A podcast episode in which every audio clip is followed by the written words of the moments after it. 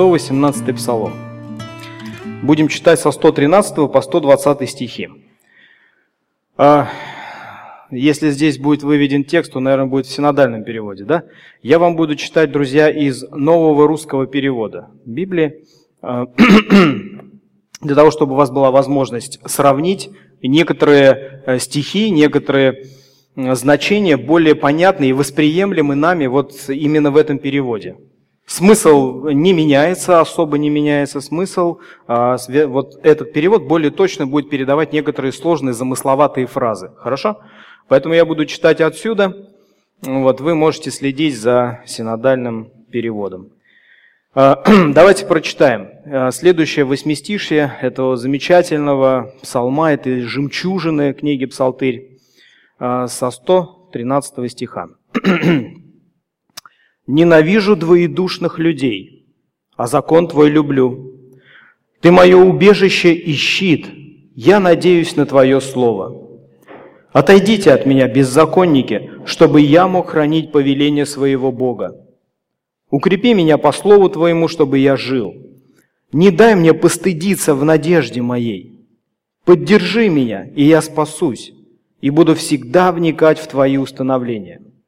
Всех, кто отступает от твоих установлений, ты отвергаешь, потому что их ухищрение – ложь.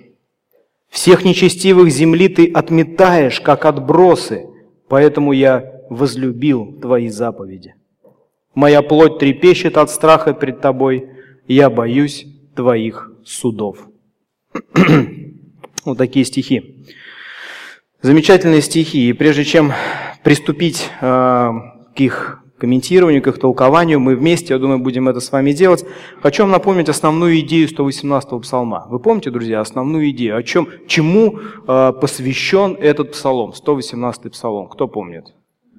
Слову Божьему, а еще более конкретно – Слово Божие, да, здесь очень часто встречаются эпитеты суды Господни, заповеди Господни, Слово Господне, истины. Они радость моего сердца. Я не забываю этот закон, я укрепляюсь в этом законе, я познаю, я наслаждаюсь. Закон, закон, закон, закон. А, речь идет не просто о Слове Божьем, а речь идет о Слове Божьем в каждом аспекте человеческой жизни – Псалмопевец на примере своей жизни, на примере своей судьбы и на примере своих переживаний доносит до нас важность священного писания. Это основная идея этого псалма. Священ, священное писание, Библия, вот в том виде, в каком она дошла до нас, оно имеет важнейшую роль для жизни человека. Важнейшую роль. Это один из основных элементов нашей с вами, нашей с вами духовной жизни, братья и сестры. Поэтому Бог позаботился о том, чтобы этот огромный псалом вошел в канон священного писания, для того, чтобы мы сегодня с вами могли его читать, изучать и проникаться этим состоянием псалмопевца, чтобы мы полюбили Слово Божие, прилепились к нему и были верны ему. Поэтому нет, наверное, необходимости напоминать об этом во втором Тимофею, в третьей главе апостол Павел пишет замечательные слова, а, всем нам известные. Второе послание к Тимофею, я прочитаю третья глава, 16-17 стихи. Я прочитаю опять же в этом новом русском переводе. «Все Писание вдохновлено Богом и полезно для научения, для обличения, исправления, для наставления в праведности, чтобы Божий человек был полностью готов для любого доброго дела» совершенства. Священное Писание, говорит апостол Павел, ведет человека Божьего к совершенству. Это важнейший инструмент Божий в работе с нами, в приведении нас в образ Иисуса Христа. Давид вторит апостолу Павлу в псалмах, в 11 псалме, в 7 стихе он говорит, «Слова Господни – слова чистые, слова чистые, серебро, очищенное от земли в горниле, семь раз переплавленное». Идея чистоты, идея того, что Слово Божие достойно абсолютного, абсолютного доверия. Итак, э, если Слово так важно, давайте приступим к его толкованию, к, его, э, к нахождению значения этих стихов. О чем же, о чем же пишет здесь псалмопевец? Э, в синодальном переводе у вас написано «вымыслы человеческие ненавижу». Вымыслы человеческие ненавижу. Здесь написано «ненавижу двоедушных людей». Кто такие двоедушные люди, почему он их ненавидит и почему он именно в этом контексте говорит о слове. Давайте попробуем разобраться, друзья. Вымыслы ли или двоедушие, смысл, который обозначает псалмопевец один, то, что не соответствует действительности. Так? Двоедушный человек, человек, у которого две души. Одна настоящая, его настоящая, другая дежурная для всех да, показная, придуманная, а, которая должна соответствовать каким-то представлениям. И также и вымыслы человеческие, то же самое. То, что не настоящее, то, что неправильное, а, то, что не соответствует действительности. А, в этом стихе слово представлено как абсолютно правдивое, объективное и достойное доверия.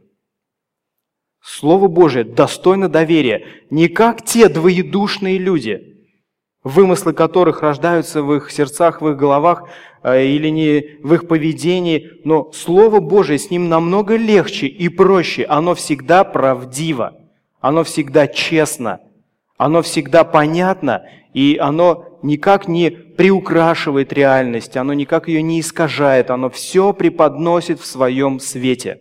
С ним легко. Оно не обожгет, оно не обманет, оно не проколет вашу руку, когда вы обопретесь на нее, как могут это сделать лицемеры, э, двоедушные люди. Это особо подчеркивается идеей двуличности и лицемерия человеческой природы. Двоедушные, кто это такие? Люди с двумя душами. Одна, как мы уже говорили, настоящая, и, как правило, не совсем привлекательная, да, как, э, не такая привлекательная, как придуманная, и другая придуманная – для того, чтобы ну, соответствовать каким-то ожиданиям людей.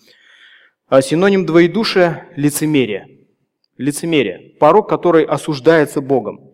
А какие вы знаете примеры религиозного а, лицемерия? Самый яркий пример, как вы думаете? Пример религиозного лицемерия, друзья, какой? Фарисеи времен Иисуса Христа.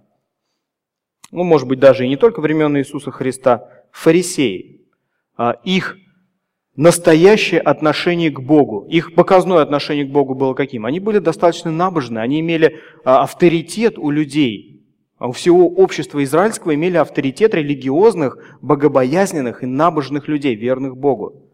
А Бог какую характеристику давал этим людям? Лицемеры. Лицемеры. Вы ведете себя одним образом, но сердца ваши пребывают в абсолютно других вещах то, что не соответствует действительности. Поэтому псалмопевец и пишет, «Ненавижу двоедушных людей, закон твой люблю». Закон или Слово Божие никогда не будет лицемерно. Оно всегда честно и праведно открывает а, состояние любого человека, даже главных героев Библии, а, великих людей, о которых мы читаем. Оно очень честно и достоверно рассказывает о их падениях, о их ошибках, о их взлетах, о их духовных переживаниях каких-то хороших, да, и о положительных вещах, и о негативных вещах. И Слово Божие всегда честно по отношению к своему читателю. Поэтому псалмопевец говорит, люблю закон твой.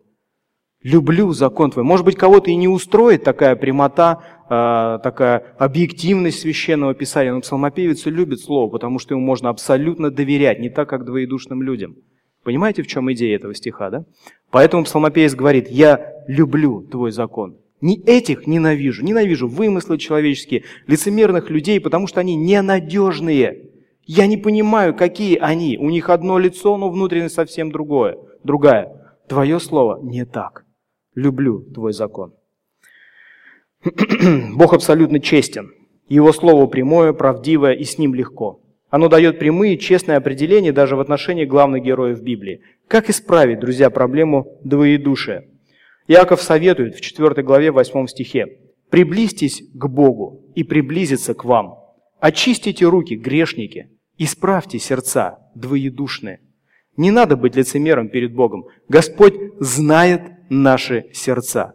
Нужно быть откровенными и честными перед Ним. И Господь, а, этот призыв обращен к людям очистить свои руки, очистить свои сердца и приблизиться к Богу. Приближение к Богу через Его Слово когда мы представляем Богу себя не такими, какими нам хочется себя видеть, или какими хочется нас видеть окружающими, а такими, какими мы есть, очищает нас. Господь очищает нас, когда мы исповедуем Ему наше истинное состояние. Вот свобода э, и освобождение от двоедушия, от лицемерия. Надо быть такими, какие мы есть перед Господом, и Он будет вести нас к совершенству. 114 а, стих, посмотрите, пожалуйста, следующий, давайте его прочитаем. «Ты мое убежище и щит, я надеюсь на Твое слово», говорит псалмопевец. А, о чем здесь говорится? Этот стих несет в себе идею безопасности, защищенности. А, псалмопевец уверен, что его безопасность обеспечивает Бог. Посмотрите на эти термины. Ты мое убежище и щит. Что такое щит?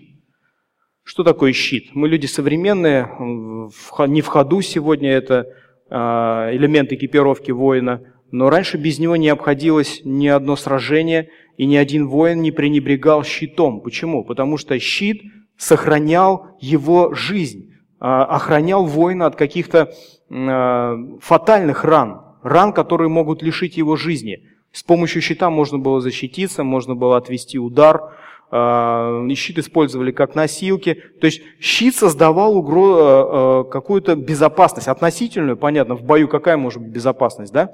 Но все-таки какой-то элемент безопасности он в себе нес. И порой щит оказывал решающую роль в поединке, в битве, когда человек умело им пользовался, он мог отражать удары, мог контратаковать и таким образом выигрывать, выигрывать бой, выигрывать поединок. Убежище. Место, где можно спрятаться. Убежище это не просто дом, а дом, который предоставляет безопасность, предоставляет а, не просто крышу над головой, а предоставляет покой, предоставляет безопасность, защиту. Убежище. А, есть ну, советские люди знают, да, были такие войска ГО, которые очень тщательно следили и контролировали э, перетекание людей в, бомбоубе... в бомбоубежище, когда объявляли тревогу, тревогу по гражданской обороне. Бомбоубежища были укомплектованы, они были э, э, снабжены всякими лекарственными препаратами, там, сухпайком, да, одеялами, еще чем-то. То есть Место, где можно спрятаться от авианалета, от авиаударов, от бомб, от артобстрелов, еще чего-то, да? То есть здесь тоже вот именно эти термины употребляет псалмопевец. Убежище, щит. И он говорит, ты, ты Господь. Не настоящий щит, не его дворец, не каменные стены, не что-то. Ты мое убежище и щит, говорит псалмопевец. Он уверен в безопасности, которую обеспечивает Бог. Он сохраняет для праведных спасение. Он – щит для ходящих непорочно, пишет Соломон в притчах во второй главе в седьмом стихе. Как защищает Бог, друзья? Как защищает Бог? Вы думали когда-нибудь об этом? Он ставит перед нами щит или присылает отряд СОБРа да, или ОМОНа для нашей защиты. Как, каким образом? Каким образом защищает Бог? Ну, возможно и так. Для Бога это абсолютно несложно, и, и никаких проблем в этом не составит согнать сюда отряд СОБРа для защиты э, кого-то или чего-то. Да? Но какую идею здесь преподносит нам псалмопевец? Посмотрите. «Ты мое убежище и щит», и дальше он продолжает, «Я надеюсь на Твое Слово». Опять же, Слово представлено в определенном контексте, в контексте безопасности, которую предоставляет Бог. Посмотрите. Послушайте, друзья, чтобы нам было более понятно. Суды Господни – истина. Они праведны. Все праведны. Они вожделение золота и даже множество золота чистого, слаще меда и капель сота, и раб твой охраняется ими, говорит Давид в 18 псалме. В соблюдении их великая награда. Раб охраняется судами, то есть заповедью, то есть Словом Божьим, то есть теми предписаниями и установлениями, которые дал Господь человеку, мы охраняемся. Вот именно эту идею пытается преподнести нам псалмопевец, исповедует ее, говорит ее, как защищает его Бог. Да, может быть и какими-то сверхъестественными способностями, э, возможностями, но в обыденной жизни и обычно, и это нормально, Бог защищает нас с помощью заповеди. Заповедь должна была защитить Адама и Еву в Эдемском саду, не вкушать от этого дерева. И заповедью охраняется Давид. Послушайте еще притчи, 1 глава, 32-33 стихи. «Потому что упорство невежд убьет их, и беспечность глупцов погубит их, а слушающий меня будет жить безопасно и спокойно, не страшась зла». Смотрите, мудрость защищает. Соломон говорит о превосходной степени мудрости в деле защиты человека и его судьбы. Раб охраняется словом, слушающий будет жить безопасно и спокойно, а упорство невежд погубит их, убьет их. Беспечность глупцов. Беспечность в том, что беспечность глупцов в чем? Они пренебрегают Богом и Его наставлениями. Они не живут так, как говорит Бог. Вот что значит быть беспечным глупцом в контексте книги притчей. Упорство невежд убьет их, и беспечность глупцов погубит их, а слушающий меня будет жить безопасно и спокойно. И он продолжает. Когда мудрость войдет в сердце твое, и знание будет приятно душе твоей, тогда рассудительность будет оберегать тебя, и разум будет охранять тебя. Рассудительность и разум, которые движимы на основании Слова Божьего, все поступки, все решения, которые принимает человек, все его движения основаны на Священном Писании, вот это будет защищать человека от глупых поступков э, и от какой-то опасности в этом мире. Он не будет находиться там, где не надо находиться. Он будет находиться с теми и э, людьми, с которыми надо находиться. И Господь таким образом защищает нас с вами, защищает от глупости и беспечности через свое слово. Поэтому Он и говорит, ты мое убежище и щит, и я надеюсь на твое слово. Я надеюсь. А чтобы на него надеяться, друзья, надо что? Надо его знать. Это слово надо знать. Господь доносит до нас свою волю. И Он показывает нам, где нам быть не надо, чтобы избежать горя, слез, разочарований и скорби. Он показывает нам, поверьте. Вопрос, беспечно ли мы к этому относимся или нет. Глупцы мы или все-таки люди, которых, которые хотят, чтобы мудрость вошла в сердце и оберегала их. Мудрость – это Слово Божие, Слово, которое несет в себе и заключает в себе мудрость. Следующий стих, друзья, посмотрите, пожалуйста, 115 Тоже очень интересная идея. Пока все понятно? Если нет, останавливайте, спрашивайте, хорошо? 115 стих. «Отойдите от меня, беззаконники, чтобы я мог хранить повеление своего Бога». А что, беззаконники мешают ему повеление хранить? В чем смысл этого стиха, друзья? Да, да, мешают мешают. Каким образом? Давайте посмотрим и попробуем спроецировать на нашу жизнь и посмотреть, нам, беззаконники, не мешают ли хранить повеление своего Бога. Для успешной жизни по слову освободитесь от влияния беззаконных. Вот что пытается проговорить к нам псалмопевец. Присмотритесь к своему окружению. Возможно, оно не настолько безопасно для вашей духовной жизни, как вам кажется – вы когда-нибудь задумывались о том, какое влияние имеют неверующие на ваши отношения с Богом, друзья? Задумывались? Вспомните закат жизни Соломона.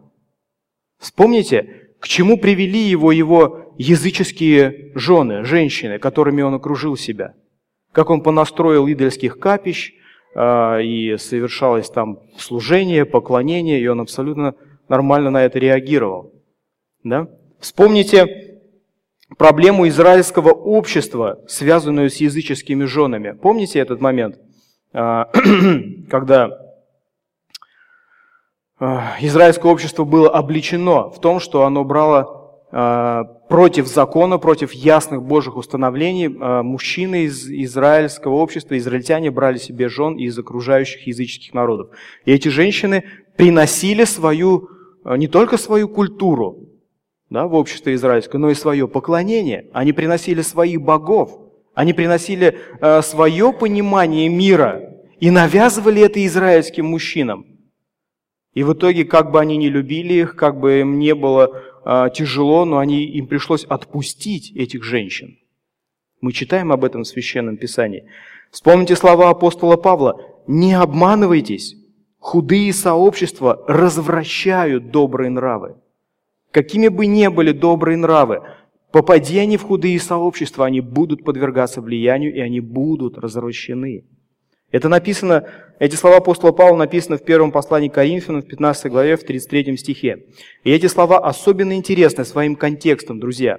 Вкравшееся заблуждение со стороны некоторых из вас апостол Павел говорит, как говорят некоторые из вас, что воскресенье уже было. Помните, да? Вкравшееся заблуждение относительно воскресения мертвых привело в итоге к безнравственной жизни.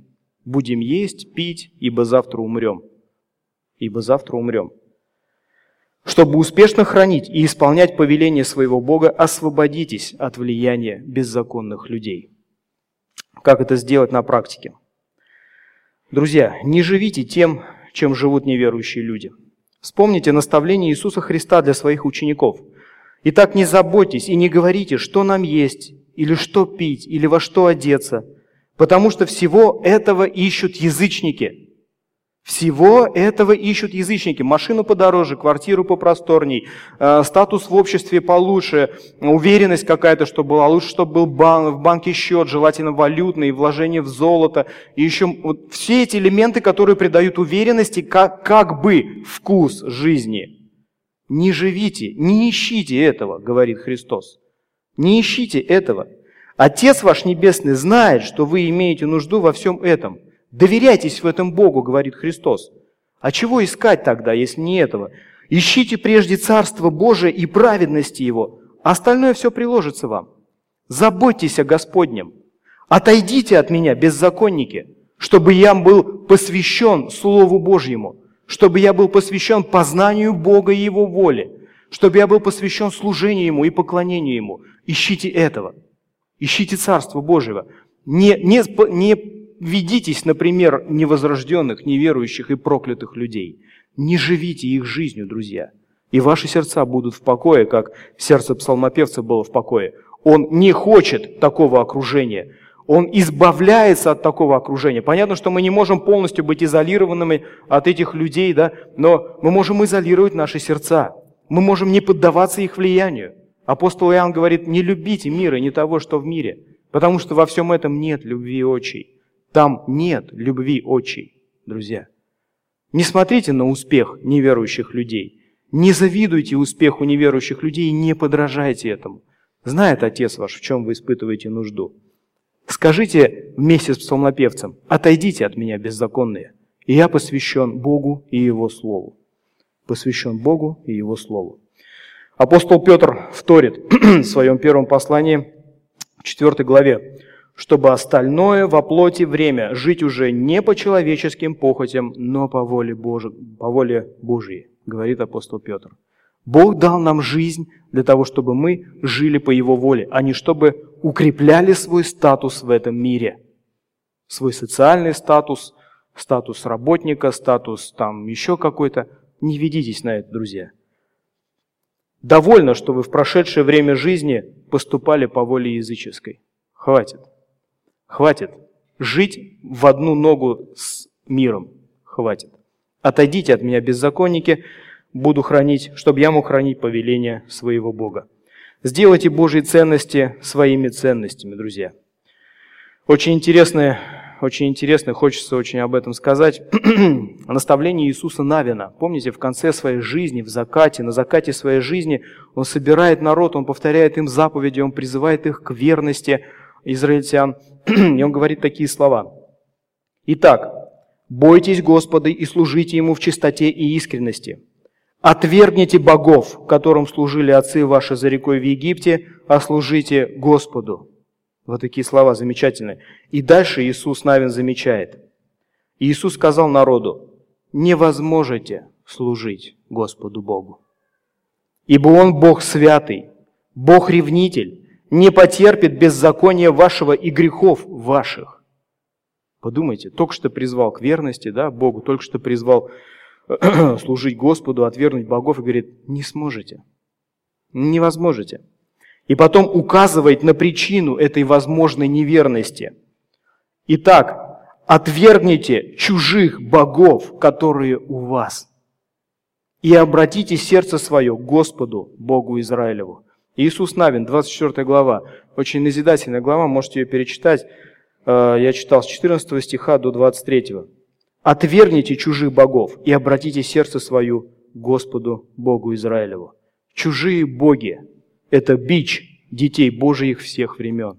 Отвергните их, друзья. Скажите, отойдите от меня, беззаконные, чтобы я мог хранить установления своего Бога. Секрет победы над ними – верность живому Богу и Его ценностям. Если же не угодно вам служить Господу, то изберите себе ныне кому служить. Богам ли, которые служили отцы ваши, бывшие за рекой, или богам Амарея, в земле которых живете, а я и дом мой будем служить Господу, говорит Иисус Навин. Это его решение, как решение псалмопевца, и как решение всех людей Божьих, которые любят Бога, любят Его Бога и через Его Слово посвящают свою жизнь познанию Его, познанию Его воли и служению Ему. Посмотрите следующий стих, друзья, 116. Замечательная истина здесь содержится. «Укрепи меня по слову Твоему, чтобы я жил. Не дай мне постыдиться в надежде Твоей». Идея, которая здесь заключается, э, говорит о том, что Слово укрепляет нас в трудностях нашей жизни. Слово укрепляет нас в трудностях жизни. «Укрепи», говорит псалмопевец, «по слову, чтобы жил». Укрепи по слову, чтобы я жил. Ежедневное и вдумчивое чтение Библии укрепляет веру и надежду на Бога. Заметьте, подумайте над этими словами, чтобы жил. Чтобы жил. Псалмопевец считает настоящей жизнью не следование модным тенденциям жизни и времени – не крутые увеселения, развлечения или обладание материальными ценностями, но близкие, любовные отношения с Богом, основанные на Его Слове. Подумайте об этом. Что, что мы считаем настоящей жизнью? Он говорит, укрепи меня, чтобы я жил по Слову Твоему. Вспомните, как Бог укрепил Асафа, когда он позавидовал и был сильно смущен кажущимся, кажущимся успехом нечестивых людей. Бог дал ему посмотреть на этот успех, в кавычках, своими глазами. Представил свой взгляд на то, что происходит. Ясав говорит, «Когда кипело сердце мое и терзалась внутренность моя, тогда я был невежда и не разумел.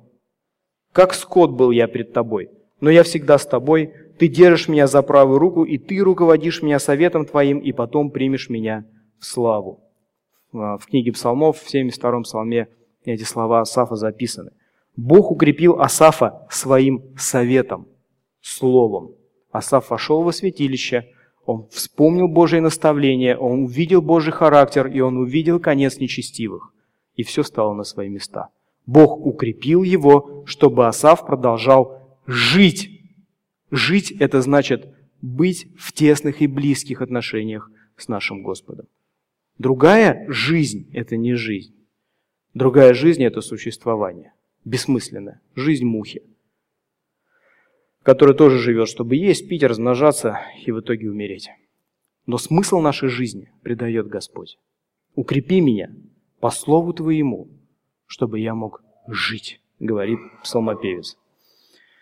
Изнемогает плоть моя и сердце мое. Бог – твердыня сердца моего и часть моя вовек, говорит псалмопевец. Дальше он говорит, не дай постыдиться в надежде моей. Он просит его об этом. Это не попытка манипулировать Богом или устыдить Его. Смотри, я вот тут тебе доверился, смотри, не подведи меня. Ты давай уж сделай. Я ж тебе доверился, чтобы не смеялись потом. Нет, это не попытка манипулирования Богом. Это наоборот выражение глубокого доверия в адрес Бога. Глубокого доверия. Это глубокое желание всех детей Божьих. Давид пишет в 70-м псалме, «На Тебя, Господи, уповаю, да не постыжусь вовек». А, в 24-м псалме, «Боже мой, на Тебя уповаю, да не постыжусь вовек, да не восторжествуют надо мной враги мои, да не постыдятся и все надеющиеся на Тебя, и все остальные, кто на Тебя надеется, пусть никогда не испытают чувство стыда. Пусть постыдятся беззаконствующие в туне. Беззаконствующие пусть стыдятся. Нас сохрани от этого состояния. На Тебя, Господи, уповаю, да не постыжусь вовек, по правде Твоей избавь меня. Псалом 30, э, да, Псалом 30, 2 стих. Господи, да не постыжусь, что я к Тебе взываю. Нечестивые же да посрамятся, да умолкнут в аду. Псалом 30, 18 стих. Одна и та же идея. Это, это, это нормальное желание, нормальное состояние всех детей Божьих не постыди меня, Господь, я доверился Тебе, и я все упование свое возложил на Тебя. Весь мир смеется, неверующие смеются надо мной, э, крутят пальцем у виска, но я абсолютно Тебе доверяюсь. не постыди меня. Подумайте, Бога никто и никогда не сможет упрекнуть в разрушенной надежде. Еще ни один человек, который доверился Ему и пошел за Ним, пошел по Его стопам, еще ни один человек не обманулся в своей доверчивости по отношению к Богу. Ни один. Бог никогда и никого не подводил из тех, кто надеется на Него. Верьте в это, братья и сестры. Никогда Он не подвел никого, кто возложил свою надежду на Него. В числах в 23 главе в 19 стихе мы читаем, «Бог не человек, чтобы ему лгать, и не сын человеческий, чтобы ему изменяться. Он ли скажет и не сделает, будет говорить и не исполнит». Бог всегда верен вам. Верен своим обещаниям, и Он верен своим детям, которые возлагают на Него свою надежду. 117 стих. Посмотрите, братья и сестры. Тоже очень интересный. Вообще нет ни одного интересного. Я получил массу назиданий, когда разбирал эти стихи. «Поддержи меня, и я спасусь, и буду всегда вникать в Твои установления». Смотрите, друзья, псалмопевец просит Бога поддержать его и помочь только лишь для того, чтобы продолжать духовную жизнь. Ну, очевидно бы казалось, да? Давайте разберем, так ли это.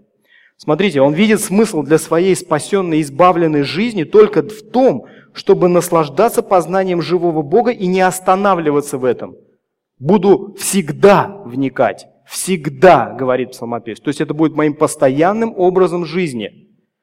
Поддержи меня, я спасусь, я спасусь. И после того, как я спасусь, я буду чем заниматься? Всегда буду вникать в твои установления. Разве может быть как-то иначе? Да, по идее? Может.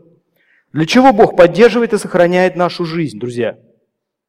Хорошим примером или хорошей иллюстрацией этой истины может послужить история исцеления десяти прокаженных. Помните? Когда Иисус Христос исцелил десять прокаженных, десять обреченных на гибель, обреченных на позор, обреченных на безбудущность людей.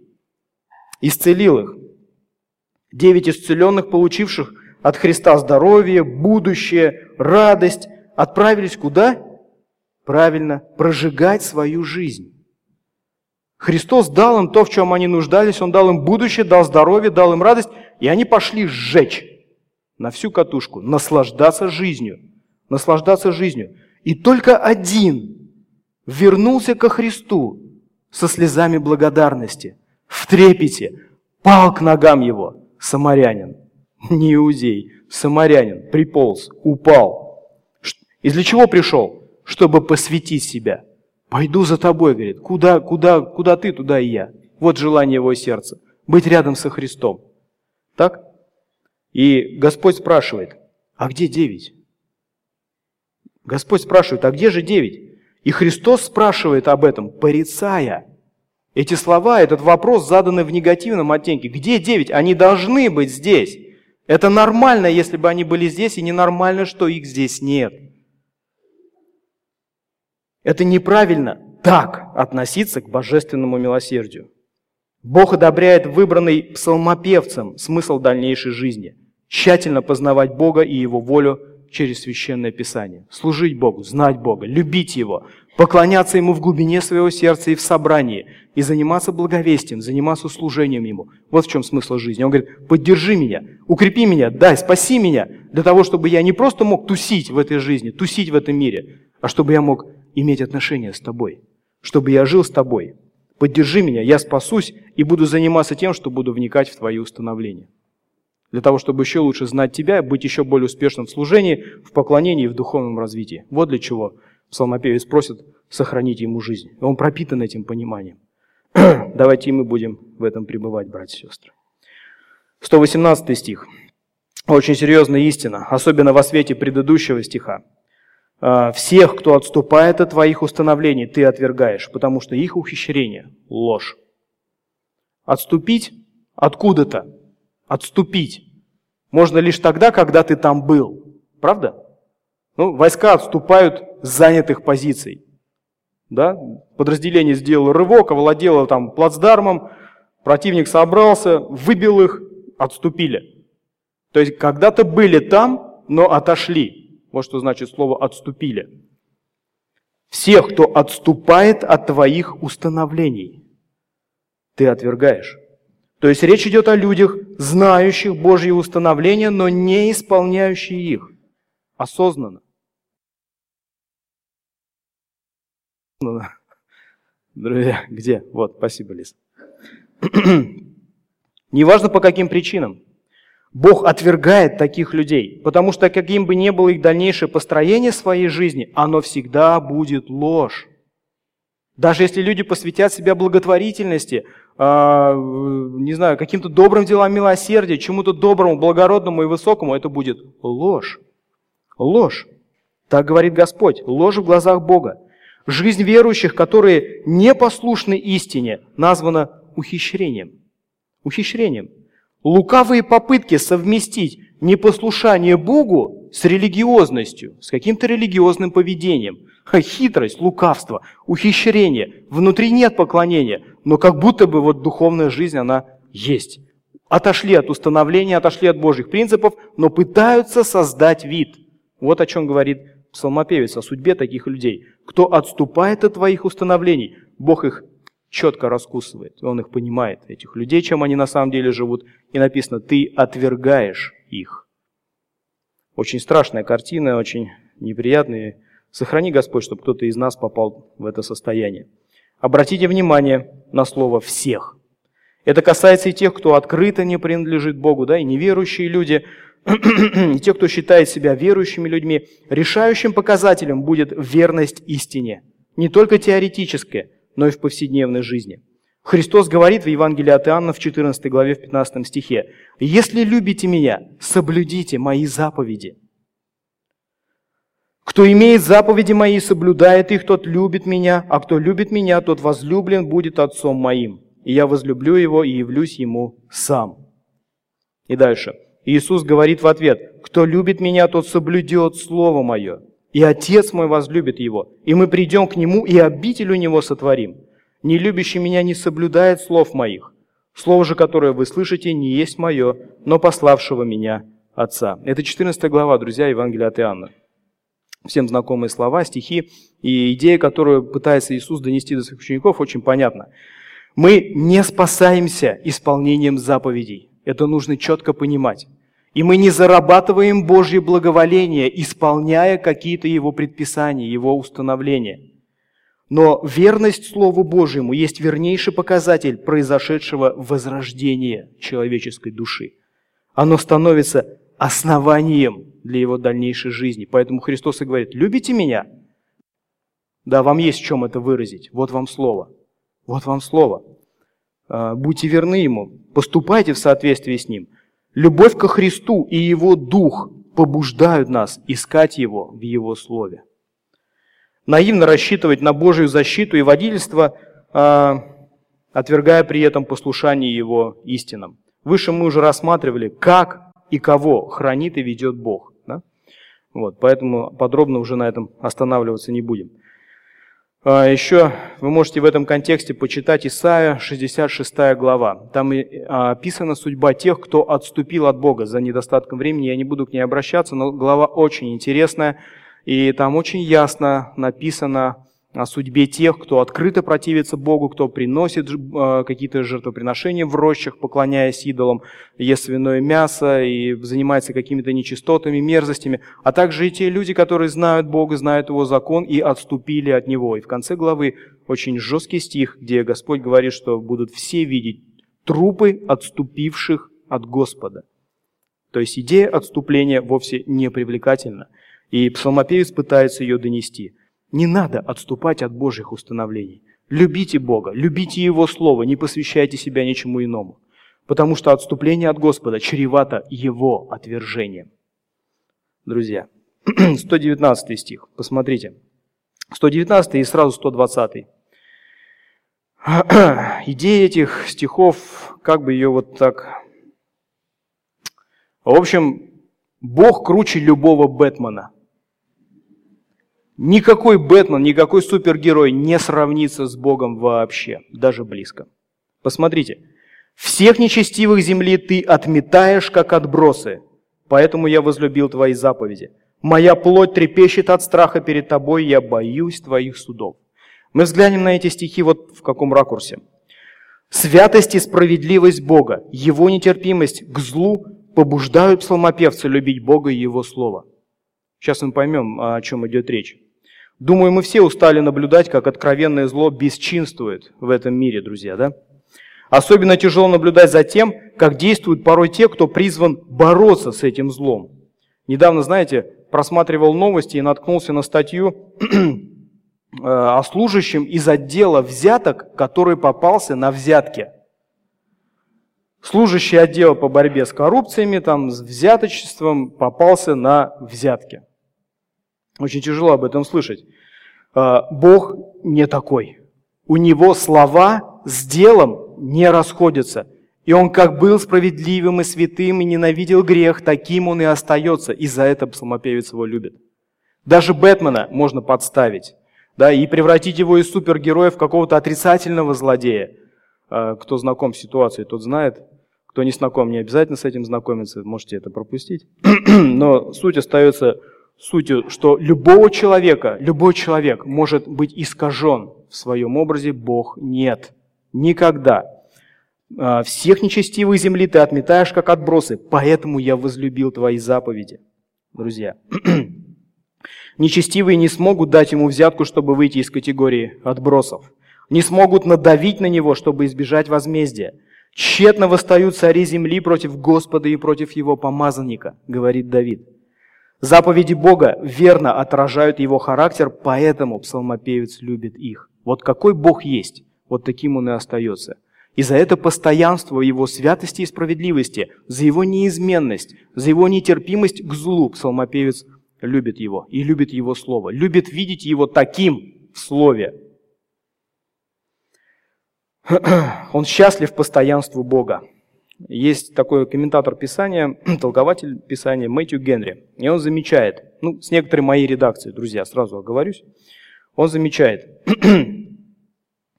Поражение нечестивцев помогло псалмопевцу возрасти в двух очень важных добродетелях. Во-первых, в любви к Божьему Слову. Он говорит, я вижу, что происходит вследствие греха. Вижу на судьбу нечестивых людей, да? Потому я возлюбил откровения Твои, предостерегающие меня в отношении опасной линии поведения и охраняющие меня от путей притеснителя. И сразу посмотрите 120 стих. Следующее, чему учит э, э, псалмопевец, чему он научился, разглядывая судьбу нечестивых. В здоровом страхе перед Господом. Страхе, ведущем к мудрой и благочестивой жизни. Моя плоть трепещет от страха перед тобой, говорит он. Псалмопевец не оскорбляет тех, кто попал в немилость к Всевышнему, но смиряет себя. То, что мы читаем и слышим о Божьих судах над нечестивцами, должно побудить нас благоговеть перед вселяющим страх величием Всевышнего и стоять пред Ним в трепете. В 1 Царств 6 главе написано, кто может стоять пред Господом, этим святым Богом? Подумайте, вот определение, да? Говорит царь, кто может стоять перед этим святым Господом? Никто. Трепет и страх, благочестивый, нормальный, здоровый, добрый страх. боятся оскорбить Господа и подвергнуть себя Его гневу. Благочестивые люди нуждаются в том, чтобы страх Господень удерживал их от греха, особенно потому, что время начаться суду с Дома Божия. Речь идет не о паническом ужасе, но о благоговейном почтении и трепете в адрес Бога. Вот о чем говорят 119 и 120 стихи. Бог крут. Псалмопевец осознает это. И он восхищается Богом, любит Его Слово и смиряет свое сердце, видя судьбу тех, кто попал под Его крутость. Живя в событиях этого мира, успокаивайте свои души постоянством и неизменностью Бога, которую вы найдете на страницах Библии, братья и сестры. Он никогда не согласится со злом и нечестием и всегда будет успешно уничтожать его. И последнее.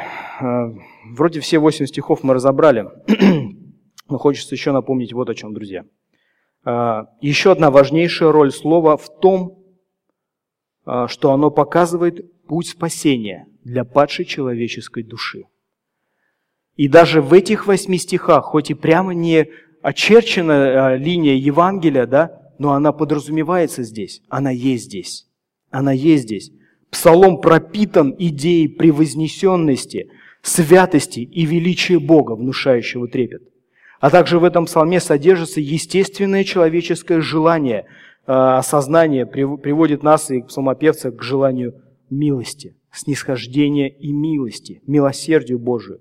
И Бог дал всему человечеству в лице Иисуса Христа благодать и милость свою всем, кто в ней нуждается и чьи души разбужены истиной. Христос пришел на эту землю и взял наказание и проклятие Божие на себя, избавив нас от гнева и вменив нам свою совершенную праведность. Слова Священного Писания свидетельствуют нам, но Бог свою любовь к нам доказывает тем, что Христос умер за нас, когда мы были еще грешниками. Братья и сестры, друзья дорогие, поверьте Богу в этом и в радости преклонитесь перед Ним, свободные от вины и осуждения. a mim.